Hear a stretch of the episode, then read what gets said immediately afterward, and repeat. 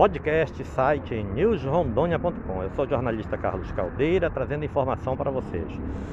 É, nesse momento dessa terça-feira, onde o município de Porto Velho e o estado de Rondônia receberam 59.208 doses de vacina da Coronavac.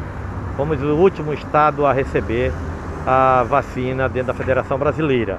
E agora, nesse momento, a, a Prefeitura de Porto Velho, através da CEMUSA, da Secretaria Municipal de Saúde, vai fazer o ato simbólico do início da campanha de vacinação no município de Porto Velho.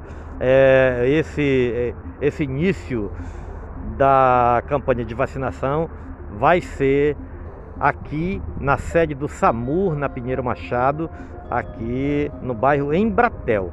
Portanto, é, daqui a pouquinho o prefeito Hildon Chaves e a secretária de saúde vão estar fazendo o lançamento, vacinando seis profissionais de saúde do município de Porto Velho.